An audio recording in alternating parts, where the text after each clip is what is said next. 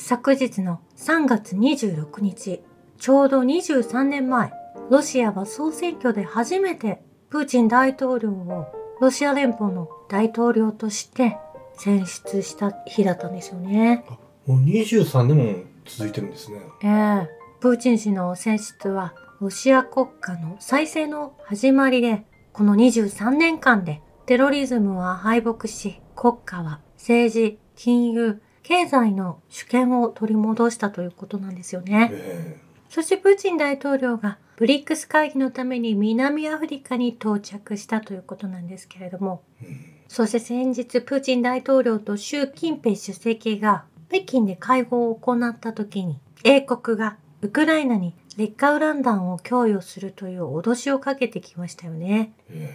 まあ、それに対して日本の被爆者団体が抗議声明を上げたようなんです。えはい。この炸裂した際に飛び散る放射性物質が人体に悪影響を及ぼす可能性がある劣化ウラン弾を供与することに広島県内の7つの被爆者団体が抗議の声明を発表したということなんですよね。えまあ、この行動こそが岸田政府が行っていることをちゃんと見ていてそれを非難していると同じだと思うんですねえ。そうですね。そして日本では選挙を前にして国際協商連合が暴力ビラを全国で配布する方針でいるようなんですね。はい。組織としては協商連合ですが、配布するのは旧統一教会の信者たちということなんですけれども、えこれ、統一教会が随分と叩かれるようになっていますけれども、自民党を応援する旧統一教会の影が、まあ、確実に今なお続いている。これ癒着があるということだと思うんですよね。そうですね。まあ、この1970年代には、このビラ配布だけでなく、暴力的に選挙運動を妨害してきた集団になるんですよね。ヤクザやん。ええこれ、安倍晋三氏がですね、選挙前の演説の際に、一国民の方が声をかけたシーンを見ました、それ。動画で見ましたよなんねか。すぐ、こわもての男が飛んできて、その住民に対して恫喝してましたよね。まあ女性の方も男性の方も問わず確保している動画を見たんですよね。だからヤクザが取り囲んでる状態ですよね。ええ安倍さんをね。えー一般の市民の声を全く聞かない、はい。まあ、そういった姿勢を見せていたのが異様だなと思ったんですよね。そして先日、元トランプ大統領が、まあ、いつものラリーでですね、はい。テキサスのウイコーという町で演説をなされていたんですけれども、うん。まあその演説の中でウクライナへの武器供与を始めたのは自分だとええ語られているんですよね。トランプ自身が自分がやったって言ってるんですか？ねえ武器供与したのは。で、ジャベリンを何百何千と渡したと述べていたんですね。へまあこれ、トランプ氏を応援していらっしゃる方々は、まあ、取り上げにくい内容だなと思ったんですけれどえ。いや、も、取り上げないとダメでしょ。トランプウォッチャーなんやから。まあそのように演説の中でお話しされていたのは、やはり2016年にトランプ大統領が当選された、まあその年にですね、リンジー・グラハムさんたちがウクライナにえアゾフ大隊を応援するために向かわれているニュースはそのまま残っていますから、うんそこのところを正直に言わないと話がつながってこないと思うんですよね。え。トランプについてずっと報告している人ね。ぜひともこのは発言について検証してくださいね。実際に、まあ、言い訳と言いますか理由付けとしてそのリンジー・グラハム氏やヌーランド氏を泳がせていたトランプ大統領がいたのかもしれないというようなはい。話し方を最終的になされるのかなと思ったんですけれども、うん。今起こっている紛争、まあ、ドンバス、ウクライナのドンバスやドネツクの人たちが、その武器によって被害を受けてしまっていたという数年がはい。消し去ることはできないと思いますし、うんこのウクライナ紛争に至るまでの経過を、まあ、トランプ氏は見てきて知っていたということをおっしゃられていると思うんですよね。まあ、いつものニュースもトランプを応援してきて、去年の末に応援するのをやめたんですけれども、それからいろいろ情報を拾っていくと、トランプはネオコン側だなっていうことが見え見えてきたんで、それをまあ、憶測で分析はしてたんですけれども、うんトランプの口から言ってますからね。ええこのラリーに集まった方々は、そのウクライナに武器を供与したのは私だとおっしゃられて、どのように感じているのかというのは私は疑問なんですよね。ねまあ、戦争をアメリカの主体として考えている人たちがここに集まっているのではないかとも少し勘ぐってしまいました。うんだから統一教会もそうですし創価学会幸福の科学大本教というのはやはり根っこはネオコン体質であり軍事国家としての国を目指してるということですよね。えーたとえ共和党であってもそうであるということなんですよね。えまあ、そしてトランプ氏はもう今まで何度も同じ発言をなされているんですけれどもウクライナの紛争を24時間で解決できるのは私だとおっしゃられているんですえね。もうそうなってくると、まあ、この紛争を進めてきた仕掛けてきた、まあ、資本家であるソロス氏とトランプがつながっているとも言えますし、うんえ。もう一つ考えられることは、え日米安保理の問題も深く横たわってると思うんですよね。うん。これは私も今朝知って驚いたんですけれどもうん。日本のこの領土がいつでもどこでもアメリカの軍事基地を作ってもいいですよっていうことを認め、そして領空権も解放してるっていうこと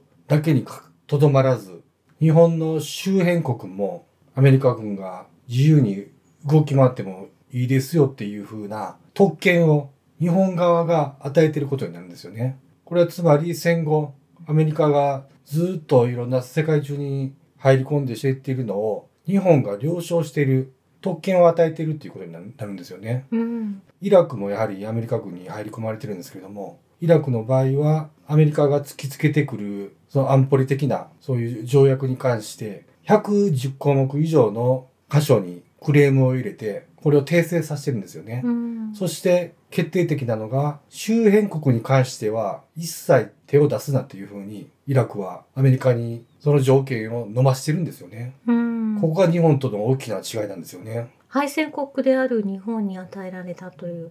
まあ、そのために妖怪が生き延びた岸信介たちが生き延びたということなんでしょうか？そうですね。これ日本が敗戦国としてアメリカに都合よく押し付けられているという被害者意識の立場でもいられないとも言えるんですよね。うんというのも設けている日本の軍事産業、そこからこぼれてくる利権、そういうものに甘んじている日本の政府官僚企業、カルト宗教があるっていうことなんですよね。それを知らずにうんやれ戦争だね台湾有事だと言ってるのはすごくおかしな話で、まあ、中国もロシアもそのような戦争を望んでいない。軍産複合体の利権を貪るために仕掛けてるだけですからねう。ん。アメリカ軍ラングレー司令官は現在のギニア暫定大統領のママリー・ドゥンブヤ氏がアメリカによる軍事教育を収め2021年9月に基本的な価値観を教わり最終的にギニアの政権を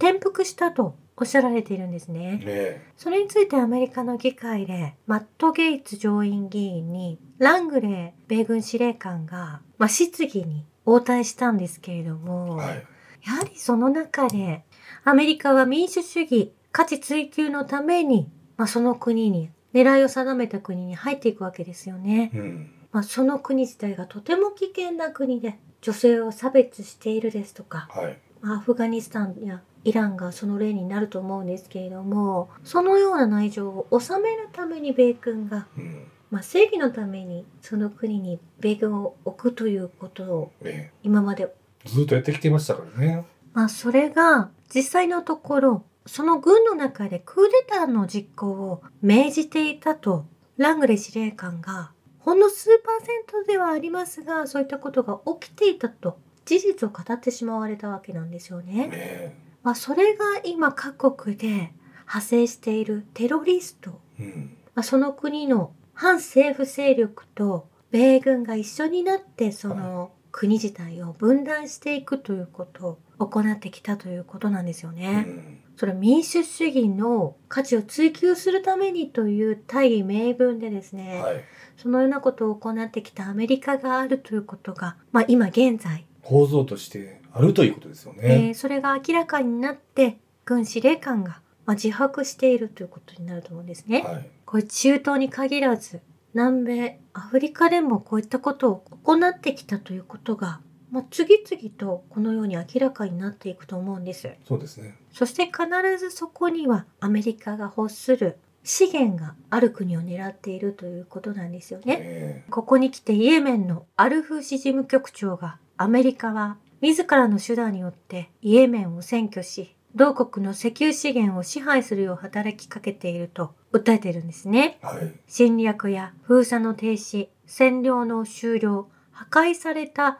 建築物の再建、損害賠償の支払い、捕虜交換プロセスの完了などが、まあ、和平交渉の手段として用意されていますよということ。うん。まあ、今まではアメリカ側の立場が上にあったものが、はい。今は各国が堂々とアメリカに出て行ってほしいということを言える時代になったようなんですよね。えそして今あるウクライナ紛争でも誰が利益を得ているのかは周知の事実ですとロシアの報道官もおっしゃられていて、まあ世界の癌はアメリカ軍産複合体だということを伝えていらっしゃるんですけれどもえうん。これイランの代表もそのように同じようなお話をなされているんですね。え兵器の納入はアメリカの軍需企業に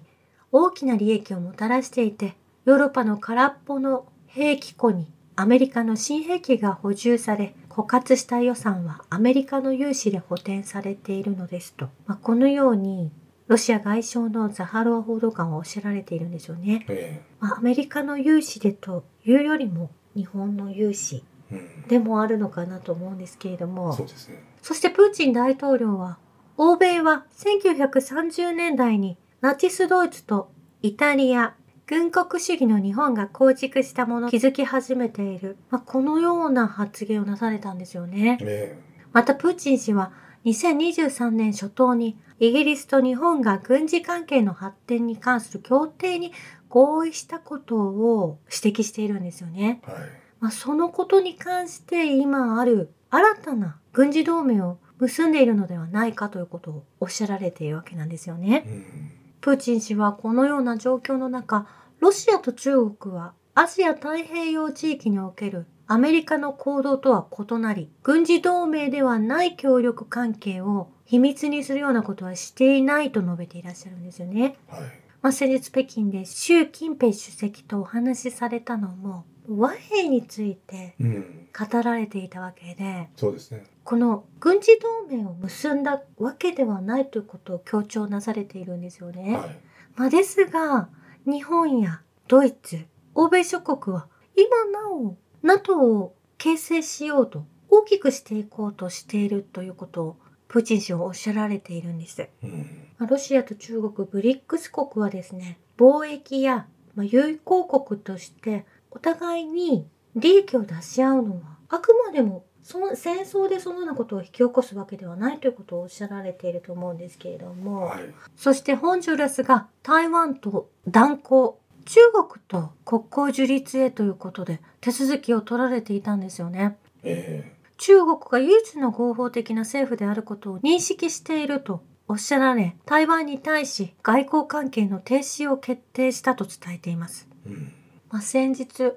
台湾がウクライナに軍用ドローンを供与していたということもあるんじゃないかなと思うんですよね。はい。そしてアメリカのジョン・カービー国務省報道官は、ウガンダに反 LGBTQ 法案を通過するなら制裁を加えると、まあ、得意の内政干渉を行っているわけでなんですよね。これ自体が、まあ、きっかけとして、ウガンダにある史上最大の金鉱が発見されているところを狙い撃ちしているということなんですよね。要は LGBT の法案を通して分断の火種をまずこしらえるさせることを押し付けてるわけですよえね。えこれがもう癖になってしまっているというか、え体質的なものになっていること人のものを奪うためにはあらゆる手段を選択してそれを行動に移してしまうえうん。アメリカがあるということでとても節操がないという言葉にしても、まあ、過言ではないんじゃないかなと思うんですよね。ねトランプ氏もおっしゃられていましたけれどもアメリカはどこの国からも信頼されない国になってしまったと、はい。まあ、スピーチの中でおっしゃられていてそれはその通りだなと思うんですよね。うん。その信頼回復と、やはり国の体制、まあ、政府がもう一度立ち上がらないといけない。まあ、本当に綺麗になってから立ち上がってもらわないといけないなと思いますよね。そうですね。以上です。ありがとうございました。